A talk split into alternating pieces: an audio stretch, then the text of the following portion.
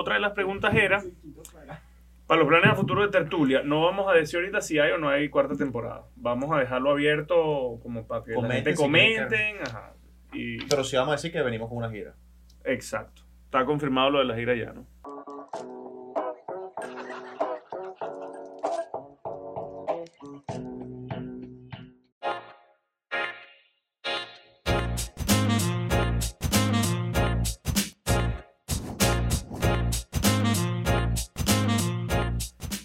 Buenas, buenas, queridos amigos. Bienvenidos a otro capítulo de Tertulia y Dinero, un podcast en donde tres profesionales apasionados por el mundo de los negocios conversa de manera casual acerca de temas de finanzas, economía e inversiones.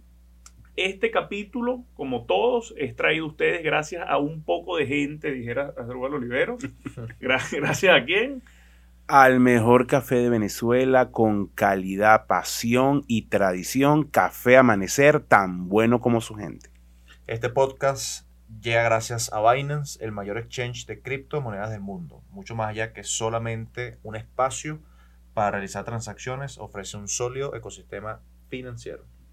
Y llega también gracias a nuestros amigos de Obelca, una empresa que tiene más de 10 años en el mercado venezolano ofreciendo soluciones a sus clientes y dándole la vuelta a los problemas de la gente. Es así. Eh, Roncito, no nos patrocina ningún Bueno, Roncito, es que- porque estamos en cierre de temporada. Cierre de temporada me parece súper mega lógico. No sé qué dices tú, Adrúbal, que Claro. hoy, así sea lunes, Es se estén tomando un roncito. Y si es un roncito, tiene que ser el ron Super Premium Bandera de Venezuela, 1796 de nuestro sponsor, Ron Santa Teresa. Bueno, bueno. Temas de hoy. Cierre de temporada. Temas mm, lúdicos. Estos temas, va a decir Adrúbal que sabe que los escogí yo, ¿verdad? sí, sí. Está muy alineado con temas de inversión jocosas. Sí, sí, sí. Tema 1. Inversión en el mundo de los deportes. Nos los habían pedido, a- bueno, todos los lives que hacíamos, Twitter, Instagram, los comentarios en YouTube. Bueno, aquí está el que desde capítulo. que tú dijiste que habías invertido en Manchester United, la gente andaba pendiente de las redes y no Sí, vamos a ver cómo le fue esa inversión. Vamos a ver. De Equipos- la primera temporada. equipos que cotizan, cómo valorarlos, cómo invertir en ellos, cuál es el approach de, de lo- el enfoque ¿no? de los tertulios. Eh, como punto 2 tenemos el cerebro a la hora de invertir. ¿Cuáles son los sesgos más importantes? ¿Cómo protegernos de nosotros mismos? Muy como conductual, muy value investing. Eh, como punto 3, los gigantes del mercado. ¿Cómo va el crecimiento de la inversión pasiva? ¿Cuáles son las ventajas y las desventajas? Los riesgos inherentes particularmente en un escenario de alta volatilidad como el que estamos viendo. Y por último es el cierre de temporada. Palabras finales de Adrúbal Olivero, José Miguel Farías y mi persona. Y lo que viene en Tertulia y Dinero. Lo que viene. Buenísimo. Sí, es que bien. Si es que viene. Bueno, pero este Adrúbal, 2022 va a la dijimos que, 30 estábamos, ahorita, ¿vale? dijimos que estábamos optimistas y que iba a ser un buen año. Tenemos que hacer el esfuerzo. Vamos Así a ver si los patrocinantes hacen el mismo esfuerzo que hacemos nosotros. Es así. Tema 1. Inversión en el mundo de los deportes. Farías, estabas hablando antes de este programa de el Olympique de Lyon y no sé qué, y, yo estaba pendiente con el Manchester, pero no lo nombraste. Échanos el cuento. Mira, la inversión en el deporte es una inversión tan temática como puede ser ahorita las últimas tendencias del ESG. Eh, vamos a invertir en empresas que estén pendientes del medio ambiente o que tengan buenas prácticas de gobierno corporativo o que sean socialmente responsables o incluso un poco más temático como puede ser invertir en robótica o invertir en inteligencia artificial. Y en los últimos años ha sido notorio lo poco que ha generado el interés la industria del deporte en los grandes fondos institucionales. Eh, yo particularmente he seguido de cerca, no he invertido en ninguno, eh, pero he seguido de cerca las, las, em- los equipos de fútbol que cotizan en bolsa, como son, como mencionabas tú ahorita, eh, el Olympique de Lyon, eh, la Roma, la Lazio, equipos portugueses como el Sporting, el Benfica. De hecho, pueden echarle un ojo. Hay un índice que se llama Stocks Europe eh, Football que tiene este conjunto de equipos, donde no está United. United cotiza en la, en la bolsa de Nueva York. Y es interesante las perspectivas que están generando porque uno podría pensar de que invertir en un equipo de fútbol va más con fanatismo o va más Sí. que, bueno, me gusta el equipo porque tiene un buen once y no, la verdad es que tienen que analizar esto como si fuese una compañía. Al final del día, detrás de 11 personas, en el caso del fútbol, que juegan eh, fútbol todos los fines de semana y que van a la Champions y toda la cosa, detrás de todo ese aparataje de 11 personas hay cientos de personas que conforman una compañía que se maneja eficientemente, que busca tener una, un- una caja neta, que busca invertir en activos que sean rentables y sostenibles en el tiempo. Y parte del análisis que se hace usualmente con estos equipos es de corte fundamental. Interesante. Eh, hablábamos eh, antes, del, antes del programa de estos equipos que compran jugadores muy caros o forman jugadores, en el caso particular del fútbol, venden carísimo. ¿Qué tanto impacta? O sea, en términos de, de- de inversión, ¿no? Eso tú no tienes cómo medirlo. No, pero cómo hay, hay, hay maneras de saber. Es como cuando tú inviertes en una compañía que sabes que tiene una buena filosofía para saber hacer las cosas, que tiene una buena cultura o unas buenas prácticas de gobierno corporativo. Hay, hay empresas, eh, voy a decir empresas, a todo equipo de fútbol, por ejemplo, eh, que los conocemos los que somos fanáticos. Equipos como el Borussia Dortmund, el Ajax, el Porto, el Benfica, son equipos que están enfocados en Sí. su cantera. O sea, en sacar talentos verdaderamente buenos, que para ellos es prácticamente un coste cero.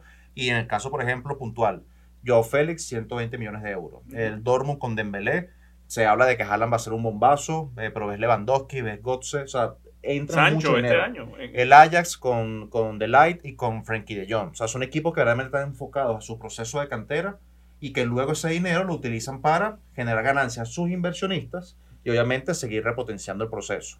Es muy interesante también verlo desde el punto de vista más de, más de negocio. El- eh, fue muy notorio en estos últimos meses el, el- el patético caso de gestión del Barcelona. Tan notorio que repercutió en que Messi se fuese del equipo porque no podían permitirse pagarle a Messi Ujú. y es algo que causó cataclismo toda la mala gestión que hizo Bartomeu y, y eso también ocurre, como, se, como nos, nos dimos cuenta, en las malas decisiones financieras de estos equipos de, de fútbol y ocurre también en otros tipos de, de deporte. Y también ocurrió algo muy, que de hecho era un tema que habíamos pensado hablar en, el- en la, en la temporada pasada, ese tópico de la Superliga. Sí, sí. De hecho, la Superliga tuvo un, un- un- impacto interesantísimo en equipos como la Juventus, que también cotiza en bolsa, que el día de la noticia de la Superliga fue 18% lo que subió, y te acuerdas que eso fue un show de 24 horas, Ujú. Eran 8 equipos, 10 equipos, se quedaron que si el Madrid la Juve, y subió 18% un día y bajó 18% al otro. Entonces, si hay sinceramente buenas repercusiones desde el punto de vista de emocionalidad en este, en este sentido. Mi recomendación para estas personas, por ejemplo, en Interactive, pueden conseguir prácticamente todas las, todos estos equipos que hemos estado conversando Sí. en, en Interactive.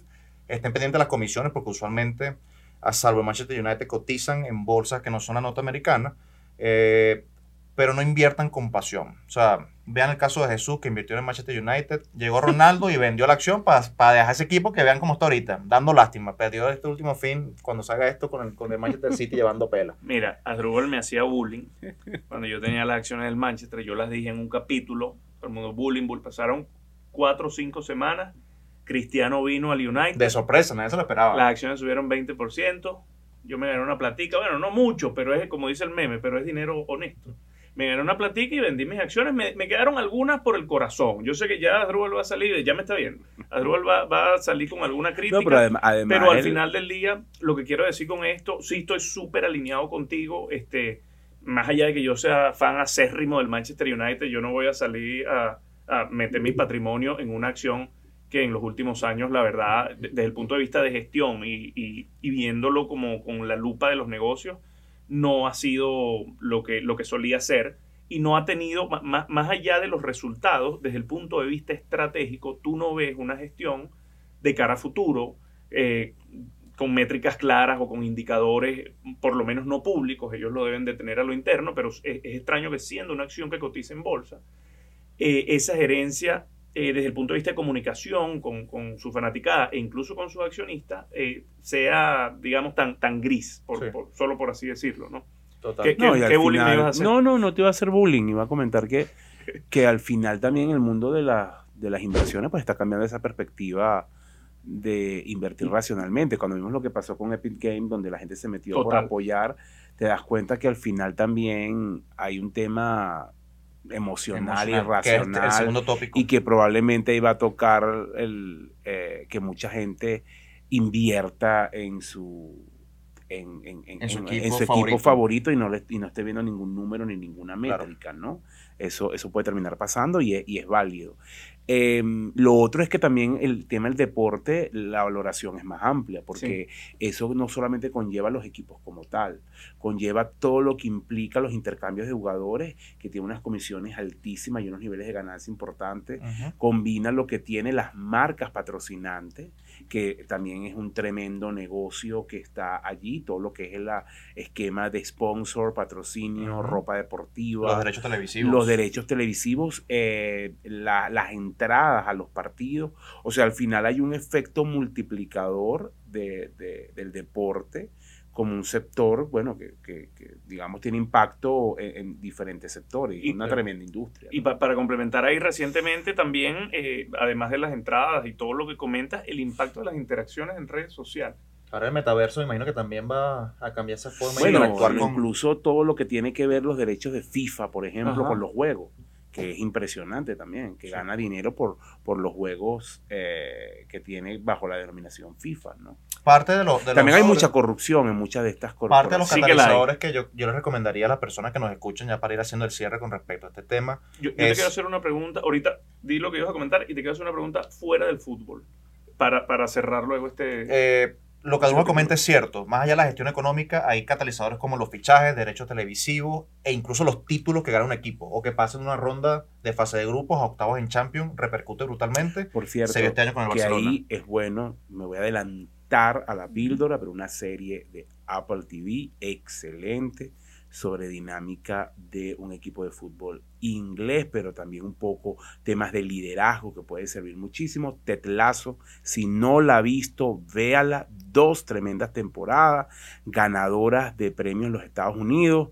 Y de verdad que es una serie que vale la pena ver. Está en Apple TV, Tetlazo. Vamos, vamos a echarle un Hay que verla.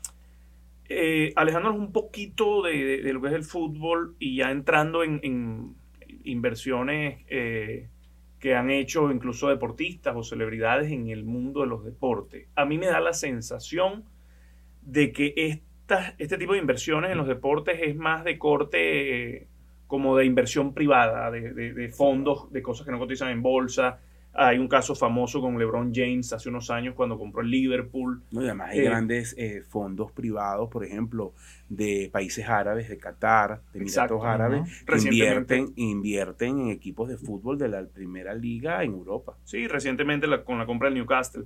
Pero lo, que, lo que quería mm, eh, preguntarte a ti, José Miguel, era el cuál es el enfoque de José Miguel Farías desde el punto de vista de la inversión en el deporte para mí, te repito, es algo que está más dado hacia inversiones privadas, hacia gente que tiene cierto patrimonio, eh, con, cierto capital, que entra de manera privada y tiene acceso a ciertas oportunidades que, bueno, el, retail, el inversionista pequeño no tiene acceso. ¿Tú crees que si pudieran haber oportunidades en las que cotizan en bolsa? Sí. Sí, de hecho creo que pueden ampliarse un poco. De hecho, ahorita con el fichaje de Messi, se vio el tema de los tokens del PSG, cómo aumentaron y todo el tema de las finanzas descentralizadas puede apuntar a que las personas puedan participar, o los fans, y también los inversionistas, que es la idea que vengan con un enfoque empresarial y, mucho más profesional hacia el proceso de inversión, en participación directa en lo bien o en lo mal que le vaya a su equipo. Y en el caso, por ejemplo, los tokens de los PSG de Messi fue muy, fue, fue muy notorio la noticia porque incluso a Messi aparentemente como parte de su contrato le ofrecieron tokens del PSG. Entonces creo que si bien de inicio, de entrada, hace unas décadas, era algo muy reservado para muy pocos, creo que en medida de que eh, eh, avancemos en este mundo del metaverso, que haya mayor interacción de los fans con, los, con el deporte, eh, el, el, mismo mundo, la finanza descentralizada, los criptoactivos, va a abrir ese espectro para que todos podamos participar de una forma u otra en este mercado. Clave. Hace poco vi en Binance, casualmente, el token de, del Porto, una oferta de staking del, token del Porto a algo así como 35% al año. Imagínate. Cosa que es, bastante, pues. Eh, tema 2. Al final está súper relacionado con, estas inversiones en el mundo de los deportes porque, porque digan lo que digan, muchos de, los que invertimos en, en, equipos de fútbol o en deportes lo hacemos con el corazón y no tanto con, con la racionalidad. Lo viste, ¿no? Tema 2, Faría. El cerebro a la hora de invertir. ¿Cuáles son los sesgos más importantes? ¿Cómo protegernos de nosotros mismos? Adrúbal, ¿tú eres mejor conductor que el promedio, sí o no? No. Muy mal. Es sincero. Pero esa pregunta, aunque ustedes la vean jocosa, es una pregunta que de hecho, bueno, una, una de las recomendaciones del año pasado, ¿te acuerdas, Adrúbal? La temporada muy pasada mal fue, conductor porque de hecho no me gusta manejar. fue Pensar rápido, pensar despacio de Da- Daniel Kahneman, eh, un psicólogo que se ganó el premio Nobel de Economía. Eh, es interesante la forma en la cual nosotros nos terminamos convirtiendo en nuestro peor enemigo a la hora de invertir. Yo traigo una lista de sesgos para discutirla entre los tres y que ustedes me digan cómo se sienten familiarizados con ella. Ok. Sesgo número uno a la hora de invertir, exceso de confianza.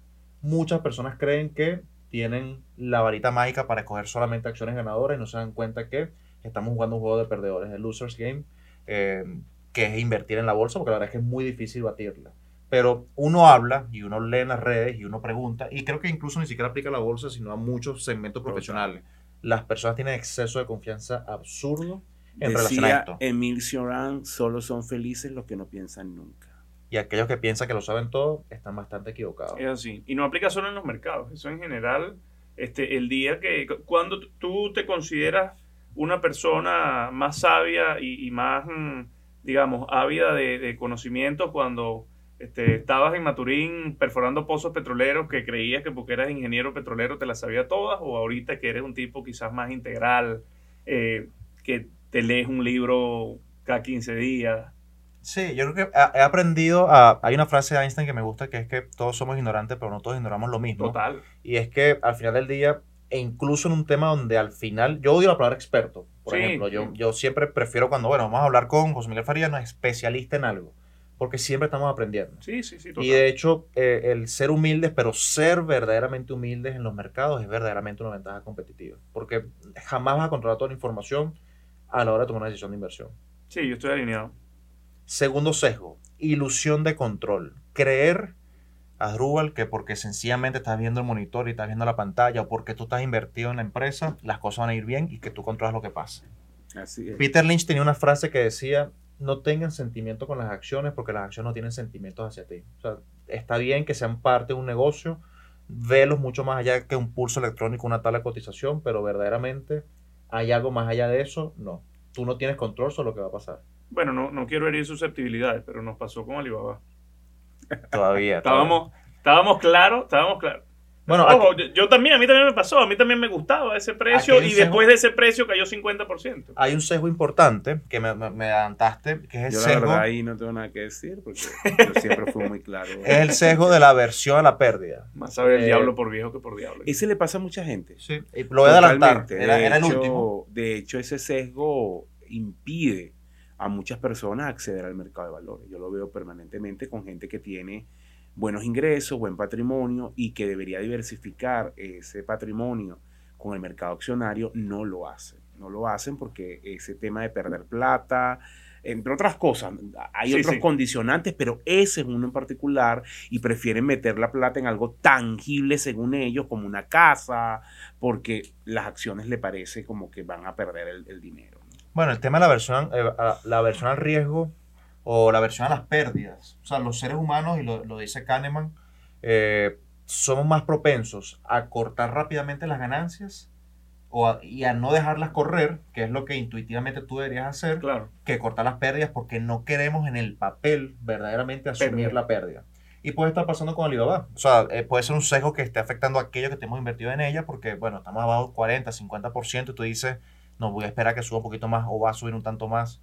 Puede que esté ocurriendo. La verdad es que ya el tiempo lo marcará y lo dirá. Ojo, no es una crítica lo de Alibaba, lo digo. A mí también me pasó y, y- y es algo completamente válido, además, creo. Tú puedes, es decir, tú haces tu análisis y, y- eso es parte, quizás, que, que esto va a dar para otro programa, pero e- eso es parte también de lo importante de la diversificación y de lo que comentabas hace un ratico de esa humildad. O sea, el análisis hecho de manera tradicional, viendo las métricas, este, las ventajas competitivas de Alibaba, te decía que, bueno, quizás era un buen punto de entrada y ahí está lo que pasó. Al final- Muchísimas cosas que no se controlan. al final todos los mercados, en los mercados y en la vida, yo creo que es una cuestión de procesos. Eh, usualmente, y Charlie Munger lo recomienda mucho, uno tiene que tener una base como un checklist a la hora de invertir. Conozco toda la información de la empresa, es- manejo todos los escenarios realmente negativos y parte de las, de las personas que invierten en bolsa nunca se preguntan verdaderamente qué es lo que va a pasar o cómo voy a reaccionar si verdaderamente este escenario ocurre. Claro. Y siempre intentamos, hay, hay un sesgo que se llama, no, no lo traje, pero es un sesgo que aparece en este libro del cerebro del inversor, que lo recomiendo ampliamente, que es el sesgo de proyección. O sea, si tú estás bien hoy, crees que terminantemente en el tiempo vas a estar bien y la verdad es que no. O sea, y siempre crees que por como estás hoy, eh, las cosas siguen andando bien y eso Claro. ocurre muchísimo en los mercados. Algo que me trae, que me trae a la memoria este libro es el tema de la- del sesgo que nos causa mucho daño porque nuestro cerebro funciona de manera muy curiosa. Cuando éramos eh, cavernícolas y salíamos a cazar en manada, ¿Tú fuiste cavernícola? nuestros Salían a antepasados. Maturín, sí. nuestros antepasados salían a cazar y escuchaban un ruido sin saber lo que era, salían huyendo en manada. Y si Jesús era el capitán de la manada y yo veía que Jesús salía corriendo, yo sin ver, yo corría. Eso nos afecta en la bolsa, un comportamiento de más de 2000 años, porque si yo veo que la gente está vendiendo, sin yo preguntarme, ni siquiera pararme a preguntar diferente, porque gente está corriendo una avalancha saliendo de una acción, ¿tiene sentido que estén vendiendo? A mí no me interesa. El, el sesgo de la, de la confirmación en ese sentido también es bastante terrible. Es así. Eh, entonces, ¿cómo nos protegemos de nosotros mismos en general?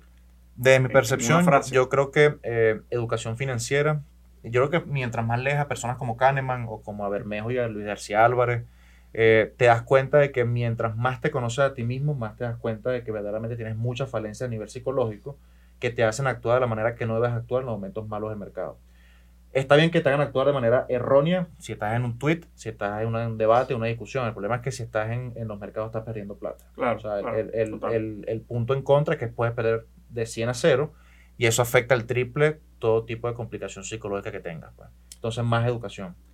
Eh, Adrubal, si tuvieras que decir alguna, no sé, algún patrón de, de- comportamiento, de, de cómo nos protegemos de nosotros mismos, ¿qué dirías desde el punto de vista económico? No, yo creo que al final el tema siempre es tener calma y evaluar escenarios y, y- tratar de, como dice José Miguel, un poco racionalizar tu, tu, tu estrategia o tu decisión.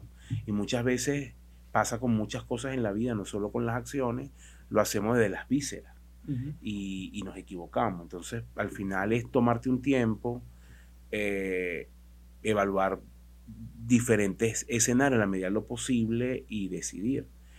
Y también evitar decidir en medio de turbulencias, Claro. porque ahí también eh, eh, hace más difícil el tema y, y el riesgo de equivocarte es, es muy alto. ¿no? ¿No crees que la hiperconectividad ahorita de lo- de la- del mundo como tal causa un daño tremendo en la sensibilidad de las emociones, a flor de Sí, piel? claro, totalmente. Ahorita con el tema de la guerra. con el tema de, y, y no solamente eso, sino que tú estás permanentemente bombardeado de información en las redes sociales, en los grupos donde está, el WhatsApp, etcétera, y eso por supuesto exacerba todos estos sesgos, tus miedos, tus Seguro. aversiones y, y tomas decisiones. Y lo otro, un tema, y basado en tu comentario, que también aplica todo esto, las, las llamadas fake news o Mm, las noticias total. falsas, eh, es un tema que también impacta. A veces hay, hay que aprender a discriminar si de verdad esas noticias que nos están llegando y que están condicionando nuestra decisión de compra o venta son realmente así o, o- o hay algo detrás o, son medias y lo otro que creo que también es importante es separar lo que es coyuntura de elementos estructurales, que es un tema fundamental en una empresa. ¿no? Exacto. O sea, porque voy a vender si esto es un tema coyuntural y, y si yo veo los fundamentos sólidos que puede tener esa compañía de, ahí en adelante. Entonces son muchos factores, yo creo que el tema es más calma y, y- y sopesar bien la decisión que vas a tomar. ¿no? Buenísimo. ¿Tú cómo haces eso? ¿Tu proceso de toma de decisiones? Mira, yo diría- ¿Cómo hiciste en, en medio de la caída del COVID? ¿Vendiste acciones o te mantuviste...? No, no, claro, nosotros venimos de una escuela en donde primero resaltan mucho el tema de la lectura. Mi tesis de Liesa particularmente fue de cómo los mercados, eh, digamos, cambian de dirección eh, una vez caen. Es decir, en un 70-75% de los casos, después de cinco años, tú vas a estar, si estás indexado o si, o si estás siguiendo un índice, bien sea a través de un ETF o a través de la diversificación de tu portafolio, tú vas a estar ganando dinero, o al menos así ha sido en los últimos 100 años. Entonces, en ese sentido, cuando tú tienes esa información, ahora que hablábamos de información, tú estás un poco más tranquilo, ¿no? Eh, con suerte, eh, me agarró con algo de efectivo y bueno, en la medida que iba cayendo un poquito, eh, sí y- iba, y ahorita tengo efectivo también, pues, es decir, Ah, viste. No, Pero vale. Ya sabes decir, ¿va a que- pagar hoy? ya ves que no, no, Adrubal dijo que iba, que iba a brindar Sí, hoy. sí. Yo creo que eh, para hacer el cierre, Jesús, definitivamente información. Sí, ¿no? Educarse y no dejarse llevar Yo iba a complementar con humildad, con humildad. O sea, para mí es muy importante, no es que lo que ustedes hayan dicho no sea importante, pero el, el día, es decir, en, en la medida en la que uno entienda que uno no se las sabe todas, tú estás como más abierto a entender eh, como opciones o estrategias alternativas y las estrategias alternativas al final del día pudieran este, darte algún atajo y, y- y llevarte a buen puerto. Ojo, al margen de mi opinión, ¿no? Creo que, creo que, que la humildad es clave acá. Eh, no sé si van a decir algo más con respecto a este No. punto. No. Tema 3, al final siguen estando concatenados. Eh, gigantes del mercado, el crecimiento de la inversión pasiva, lo que hablábamos ahorita de invertir indexado. ¿Cuáles son las ventajas y desventajas? ¿Cuáles son los riesgos inherentes? Muy, muy puntual para, para no abarcar mucho tiempo en este tópico que ya hemos conversado, no conectado con esto de manera directa, pero que sí lo van a entender. Eh, en las últimas dos décadas, el crecimiento de los grandes fondos pasivos, como son BlackRock, Vanguard y State Street, Que se es un conocen- fondo pasivo, creo que es bueno explicárselo a la gente. ¿no? Hay dos tipos de inversiones en los mercados financieros. Está la inversión activa, que es la inversión que bajo una estrategia de este mercado está sobrevalorado o este mercado está infravalorado, toma posiciones en una industria, en una acción, en un país, intentando adivinar con catalizadores o con estudios serios de que eso se va a repercutir de manera positiva en su portafolio. Yo creo que China está bien, yo creo que Perú está bien, entonces voy y me meto Hace un análisis de los mercados. Sí, pues. puntual. La inversión pasiva es diversificarte muy a lo macro, muy a lo global. Por ejemplo, tú puedes decirme que en Estados Unidos te encanta el mercado tecnológico, pero que no sabes cómo valorarlo. Lo mejor que puedes hacer capaz es comprarte el ETF que replica el comportamiento del Nasdaq. Que tiene en su, en su composición un gran Claro. porcentaje de empresas tecnológicas. pues. Sí. Entonces los fondos Sí, de de- inversión... de- delegas como que la, la decisión, por eso el concepto de pasivo, ¿no? Correcto. Eh, pero es mucho más pasivo en este caso con estos tres, con estos tres gigantes, que son de nuevo BlackRock, State Street y Vanguard. Los dos primeros cotizan en bolsa. Eh, el hecho de que están creciendo luego la gran crisis financiera de 2008. Los fondos indizados no son nuevos. Jack John Bogle, eh, creo que fue en el 76, el primer fondo de Vanguard, el indexado a los mercados. Pero la gente se empezó a dar cuenta, y lo hemos comentado acá, que hay 9 de 10 fondos activos que no logran batir al mercado en periodos de 5 o 10 años. Lo que- Incluso tuvimos un programa de hedge fund versus... eh, versus fondos lo, indizados. lo comen- lo comentaba. Eh, no logran batir a los fondos indizados. Entonces la gente dice, aparte de que no lo logras vencer, las comisiones son altísimas y eh, pierdo plata por todos lados. Para mí Sí, tiene más hecho- sentido indexarme. De hecho, había un, hace poco leí un artículo del Financial Times donde señalaba que el, el futuro de estos fondos pues estaba en entredicho por lo que tú comentas, ¿no? Y sobre todo con el desarrollo de fintech y todo esto donde tú puedes acceder a invertir en bolsa sin tantos costos transaccionales. ¿no? Es un tema, porque uno mira, yo siempre tengo el, el experimento, y lo pueden hacer en sus casas, si se meten, eh, la hemos puesto ya en este programa, SEC Investor Compound Calculator, yo sé que lo dije en inglés, pero es, es la calculadora de interés compuesto de la SEC. sí. Un ejemplo es, es el siguiente, 10 mil dólares invertidos año a año con 200 dólares todos los meses por 25 años al 12% son 490 mil dólares. Si ustedes le quitan del 12 al 10% son 340 mil. Pechas por 30% solamente 2% en 25 años. Entonces, una pequeña variación porcentual de 1, 1,5, 2%, que es lo que te cobran estos fondos activos, te pecha bastante en el largo plazo. Sin considerar que al final no logran batir al mercado. Sin considerar eso. Entonces la gente se ha empezado a dar cuenta de esto. Mucho, mucha plata está fluyendo hacia estas estructuras, lo cual es bueno en cierta parte porque las personas delegan algo que verdaderamente no pueden hacer por su cuenta y se indexa un rendimiento de 8 o 9% en el largo plazo, pero es malo desde el punto de vista de gobernanza. ¿Por qué? Porque le está dando mucho poder a estas tres empresas. Claro. Estas tres empresas son dueñas del 40% de todas las empresas que hacen vida de oferta pública en Estados Unidos. Tienen poder de decisión en 95% de las empresas del Standard Poor's 500. Wow. Eh, y ese poder va creciendo. O sea, no es que se va deteniendo en los últimos años. Y de nuevo, después de la gran crisis financiera, después de la crisis del COVID, la gente está prefiriendo indexarse que invertir activamente. Entonces es un tema que, que trae dudas sobre, bueno, los votos, el gobierno corporativo, van a hacer presión, van a permitir que haya movimiento interno dentro de las compañías. Vale la pena echar uno a estas empresas desde el punto de vista de la inversión, pero también tener cuidado con la inversión pasiva. Francisco García Paramé, que es un gran gestor de fondos español, dice que la próxima burbuja en el mercado financiero va a ser la inversión pasiva, pero que eso es bueno para que se maneja de manera activa, que va a poder encontrar oportunidades que son obviadas por estos grandes fondos. Buen punto. Buenísimo. Antes de pasar a, a- a lo- a lo que viene en Tertulia de Dinero y las palabras finales, me gustaría que nos diera la píldora de este capítulo, porque creo que va a ser la mejor, la, la- la mejor píl- píldora de, los, de, de esta temporada, de los, de los 10 Pienso igual. capítulos estos. ¿Qué Le voy, a, le voy a ¿Qué recomendar un podcast. Ok. Un podcast en donde tres profesionales apasionados por el mundo de los negocios conversan de manera casual sobre. La verdad es que queremos en este último capítulo de la tercera temporada invitarlos a que vean. Ya son 30 capítulos que hemos hecho. Parece poca cosa de que arrancamos un estudio que no era este. Eh, y si ven las grabaciones dirán, estos chamos han mejorado bastante. Asdrúbal ha envejecido bastante. porque la- el tema en Venezuela está, está rudo, ¿vale? Y el, el tema del maratón también lo puso como... Sí, sí. No, vale, la verdad es que la píldora de hoy, de este capítulo, es revisen de nuevo los capítulos de Tertulia de Dinero. Viajen en el tiempo. Yo siempre digo que a mí me encanta leer las, las cartas accionistas de Warren Buffett y Richard Hathaway porque me gusta ubicarme en las líneas de tiempo. Entonces, capaz acá puedan leer cuando el Dogecoin estaba de moda y como Claro. dijimos, no es que seamos profetas, pero es que parecía lógico de que ese tipo de inversiones en, la, en Dogecoin y en, en, en Shiba, a pesar de que Jesús metió plata, Shiba venía a pique y terminó ocurriendo. Revisen lo que hemos dicho del tema de, de Rusia y Ucrania. Creo que vale la pena a veces ubicarse en el contexto temporal y luego contrastar y comparar y nos dejan su comentario.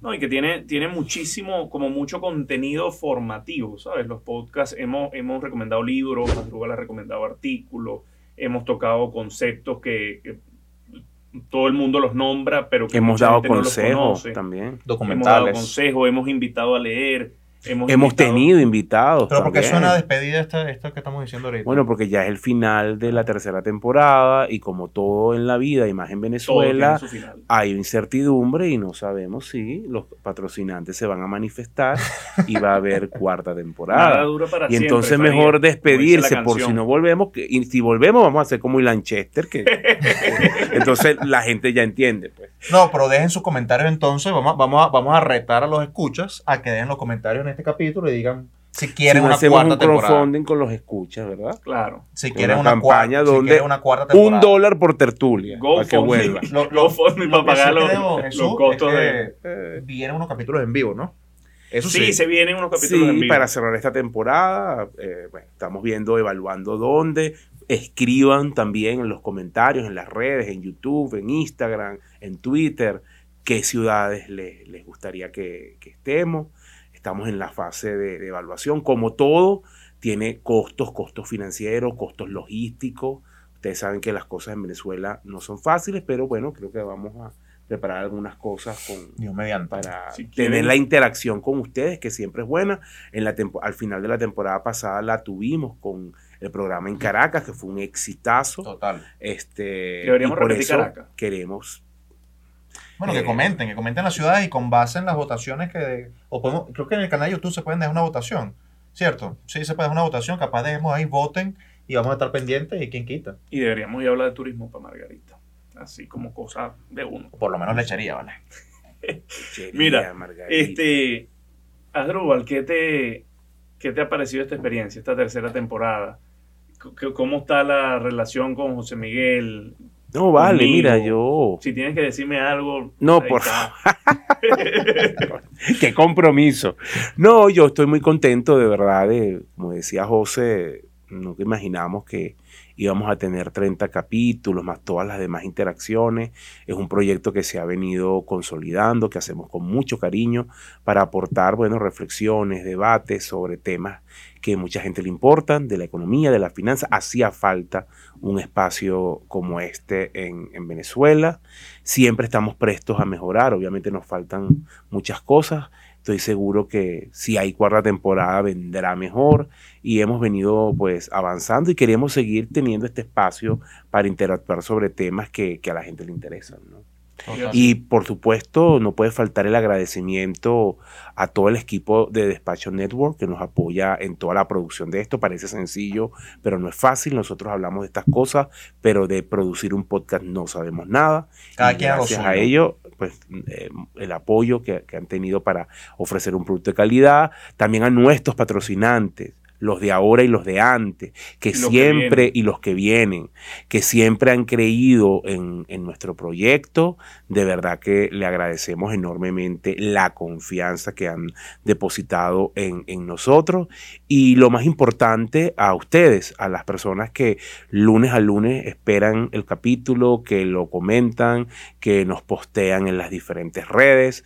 De verdad que estamos muy contentos por, por el apoyo y la receptividad que ha tenido este espacio en estas tres temporadas. Así es. Faría, ¿algo que agregar? poco más que agregar. Eh, al igual que Asdrúbal, agradecerle al equipo de producción de Despacho Network, agradecerle a nuestra batería de grandísimos patrocinantes que nos han acompañado en estas últimas temporadas. Eh, y sobre todo también a los escuchas, a esas personas que nos comentan siempre los videos, que nos hacen recomendaciones, que nos dicen que les gustó, que no les gustó, que le dan ese, a ese botoncito de like, que lo comparten. Eh, las que están con nosotros en los lives de Instagram, los que nos comentan por Twitter. Eh, la verdad es que al final del día ustedes son la verdadera esencia de este podcast. Nosotros disfrutamos hacer esto, lo hacemos con mucha pasión, con mucho, con mucho entretenimiento. Cuesta, créanme que cuesta organizarnos y cuadrar las agendas para poder hacerlo, pero lo hacemos con la mejor disposición del mundo, con ganas de mejorar siempre. Creo que es notorio que hemos intentado mejorar desde el primer capítulo hasta el capítulo 30 y creo que lo más importante es que lo hacemos con, bastante cariño y con ganas de mejorar constantemente. Entonces nada, eh, agradecerles nuevamente, compártanlo. Yo creo que la mejor manera de nosotros pedirles a ustedes que nos, que nos den apoyo en esto es que lo compartan, que comenten, que se suscriban, que le den like y que estén ahí. Gracias por estar ahí y un fuerte abrazo a todos. Es así. Yo tengo la verdad poco que, decir después de, las palabras de ustedes. Estoy bastante alineado, contentísimo. Un proyecto que nació como, como esa, esa idea, ¿no? ese propósito de llevar la educación financiera y la cultura de inversión a Venezuela principalmente, pero también a Latinoamérica. Sin darnos cuenta se convirtió en nuestra cotidianidad. Hoy en día es parte de, de nuestras vidas y, de verdad que súper agradecido con la audiencia, con el equipo de Despacho Network, que han sido unos grandes ligas, este, todos los días también dándonos ese apoyo, a, los patrocinantes, por supuesto, y bueno, eh, sin más que, agregar, eh, agradecido también a, nos oyen en más de 50 países ya. Quizás si viene una cuarta temporada deberíamos ir pensando en, en el tema global, ¿no? Eh, y bueno, sin más a qué hacer referencia, de verdad que estamos súper agradecidos. Eh, por acá, arroba Jesús Leonet en Instagram y en Twitter. Arroba JM Farías U en Instagram y en Twitter. Arroba AR Oliveros en Instagram y Twitter. Y recuerden seguirnos arroba Tertulia y Dinero en Instagram y Twitter y también en nuestro canal de YouTube. Señores, esto fue Tertulia y Dinero, un podcast en donde tres profesionales apasionados por el mundo de los negocios conversan de manera casual acerca de temas de finanzas, economía e inversiones. Final de la tercera temporada. Chao, chao. Gran abrazo. Chao, chao.